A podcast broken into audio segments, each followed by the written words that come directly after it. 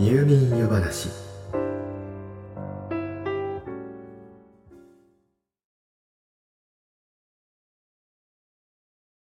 皆さんもちろん桃太郎のお話はご存知かと思います。川で洗濯していたおばあさんどんぶらこと川上から流れてきた大きな桃。家に持ち帰っておじいさんと食べようとしたらなんと中から男の子が出てきます。桃から生まれた桃太郎は大きくなると人々を苦しめる鬼を退治するために鬼ヶ島に向かいました。その道中出会った犬猿キジにおばあさんのきびだんごを与え家来にして揃って鬼ヶ島に上陸。見事鬼たちを懲らしめて人々から奪った宝物を取り返しおじいさんとおばあさんの待つ村に凱旋を果たす。とあらすじとしてはこんなところでしょうか。昔話は大抵幸せに暮らしましたとさ。で終わりますが。さてその後。桃太郎たちはどうなったんだと思いますか？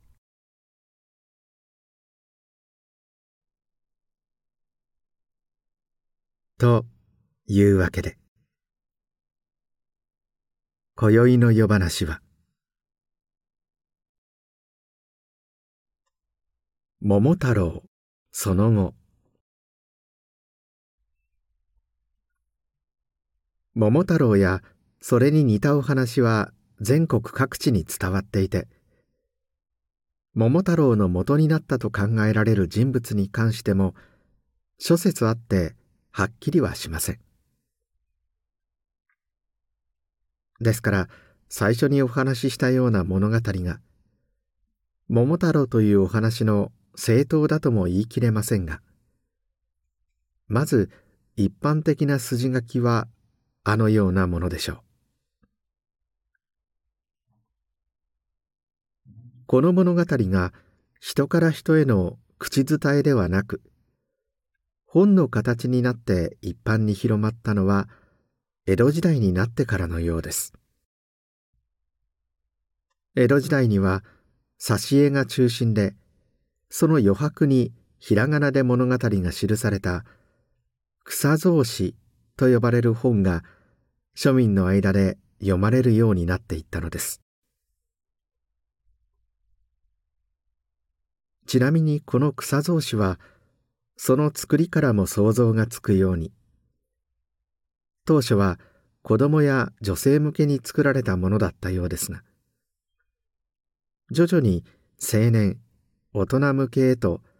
その内容も風刺的なもの知的なものに変化していったといいます。戦後あくまで子供向けだった日本の漫画が今では大人も楽しめるものに変わっていったのに似ているかもしれません。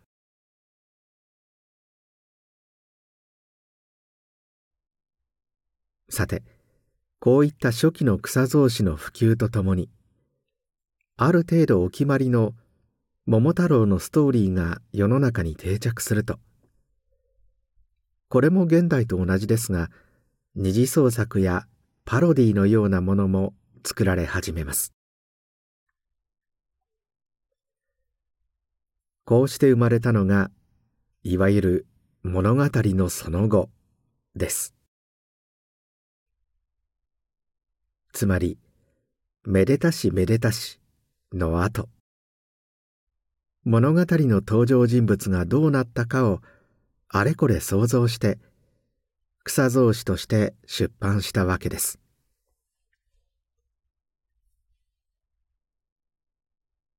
桃太郎のその後を描いたそういった作品の中で今回は安永6年。1777年に出版された草草子桃太郎五日話。をご紹介いたします。安永といえば十代将軍徳川家治の時代。その信任のもと田沼意次が活躍した頃で。この桃太郎五日話は奇拍子と呼ばれた成人向けの草草子です。ご紹介する前からこんなことを言ってはなんですがその内容は現代ならばゴシップ系週刊誌にでも掲載されるようなストーリーです。ですから江戸の日本人も現代の日本人もこの手の話が好きなんだなというような感覚でお聞きいただくぐらいがちょうどいいかもしれません。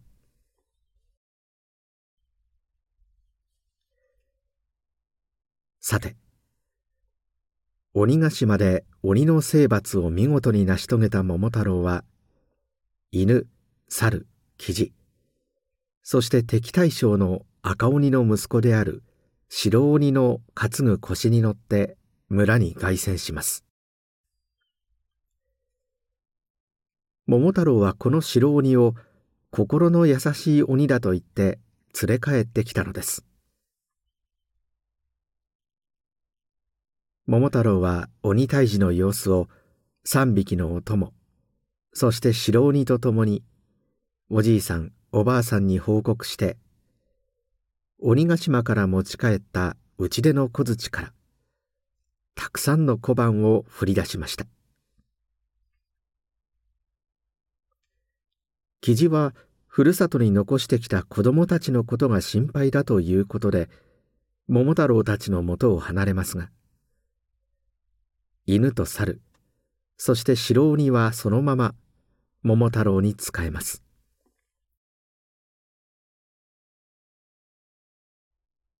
それから何年か経ち桃太郎も16歳となって酒焼きを剃り元服。この時鬼ヶ島から連れ帰ってきた白鬼も酒焼きを剃りますが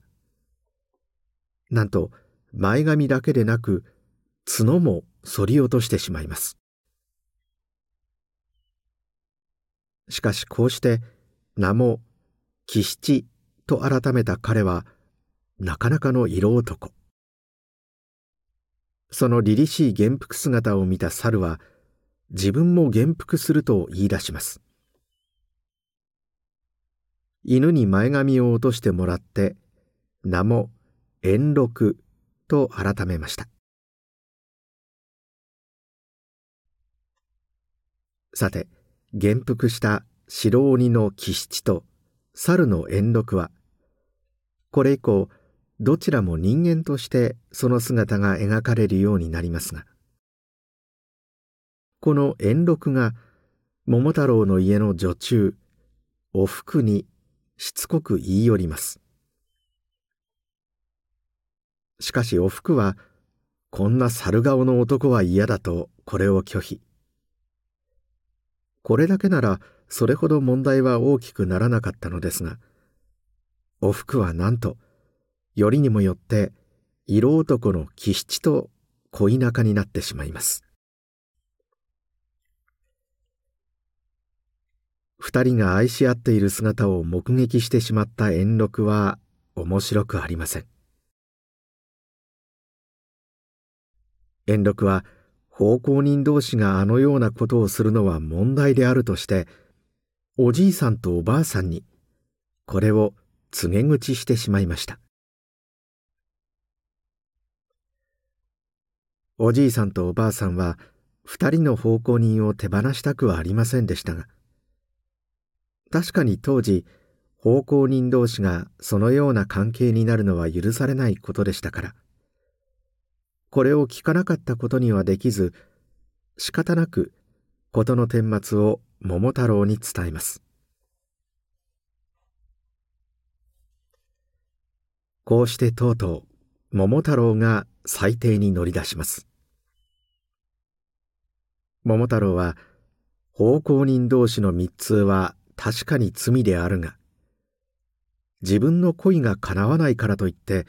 これを告げ口した遠禄も同罪であると断じて当事者である三人ともに暇を出します。つまり首です。桃太郎はそれぞれの罪の重さに応じて罰を与え追い出すと言っておふくと吉七を打ち出の小槌でそれぞれ10回ずつ打ちました。1回打つごとに小判が1枚振り出され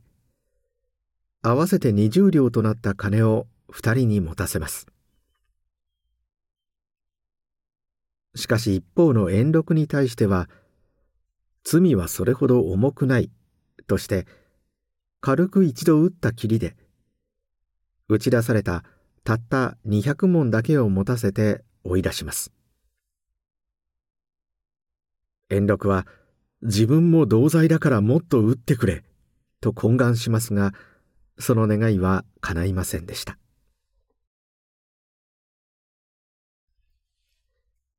吉七と福はその20両と以前切り落とした2本の角を売った20両合わせて40両でタバコの店を出します。幸い商いは順調。犬も隠れて店を訪れてはかつての仲間を気にかけます。一方遠禄は影からその様子を忌々しげに伺っているのでした。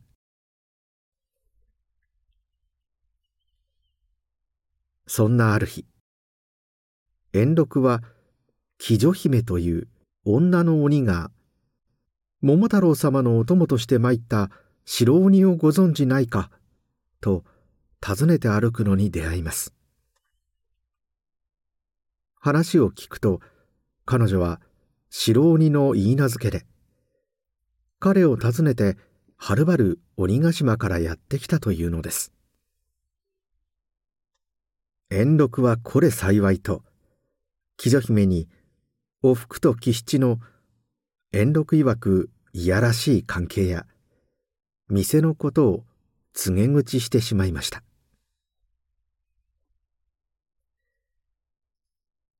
鬼女姫は激怒して吉七のもとにやってきますがおふくも負けてはいません。そのように角を生やした姿でこの日本の土地でやっていけるものかと鬼女姫に言い放ちますすると鬼女姫はならばと自ら二本の角を切り落としてみせますが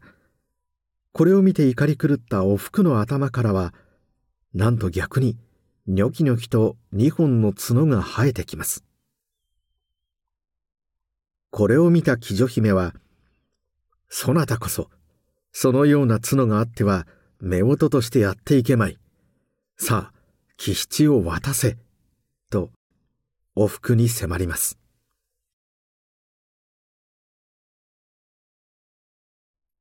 この時、当の色男、吉七は、切り落とされた鬼女姫の角を見ながら、これでまた二十両儲かる、などと考えていましたが、だんだん怖くなってきたのか、慌ててその場から逃げ出してしまいます。そして寺に駆け込むと、住職に助けを求めました。住職は、それならばと、吉七を寺の釣り鐘の中にかくまいます。一方逃げ出した気質に怒り心頭のお服は角を生やした頭に加え下半身をさらに大蛇へと変えると「気質を殺す」と叫んでその後を追い寺に向かって突進します吉七を殺させまいと必死にその尻尾をつかむ鬼女姫。ところがそこに現れた遠禄はおふくに吉七を殺させようとその尻尾を刀で切り離し「吉七は釣り鐘の中にいるぞ殺してしまえ」とお服をけしかけます。塀を乗り越え寺の中へ踊り込むお服。それを見て貴女姫は婚約者を守れなかったことを恥じ円禄が大蛇の尻尾を切り落とした刀で自らの喉をついて自害してしまいました。そしていよいよ大蛇となったおふくが吉七の隠れる釣り鐘に襲いかからんとしたまさにその時寸出のところで桃太郎が登場します桃太郎はおふくに向かって「悪念を翻し成仏せよ。と叫ぶと、その胸に刀を突き立て、引導を渡します。また、桃太郎と共にやってきた犬によって、遠禄も踏み殺されてしまうのでした。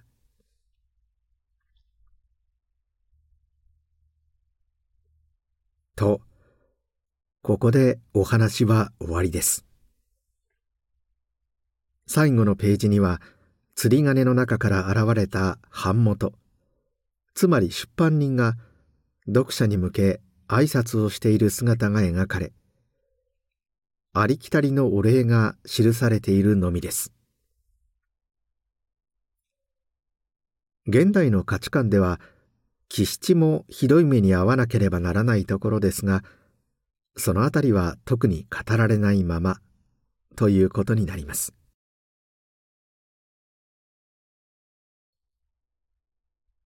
ちなみに後日談的に犬は吉七が角を打って二十両を設けたことを聞いていたので死んだおふくの角を切り落としこれを売りに行ったがこの角は和のもの。つまり鬼ではなく日本人のものだからという理由で五両にしかならなかった。とそんな微妙な記述があります。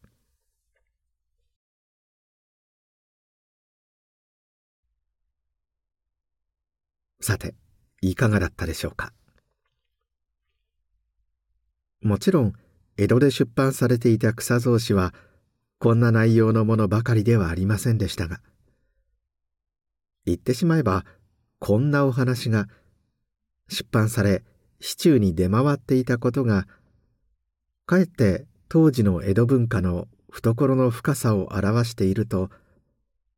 そんな見方もできるかもしれませんね。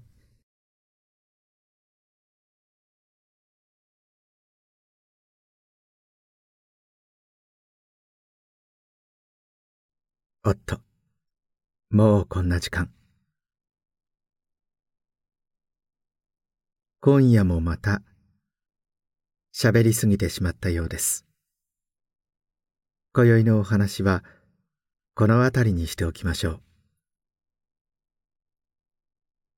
よろしかったら、また明日の夜、お休み前の時間にいらしてください。まだまだお話ししたいことが、たくさんありますから。それでは、おやすみなさい。どうぞ。良い夢を。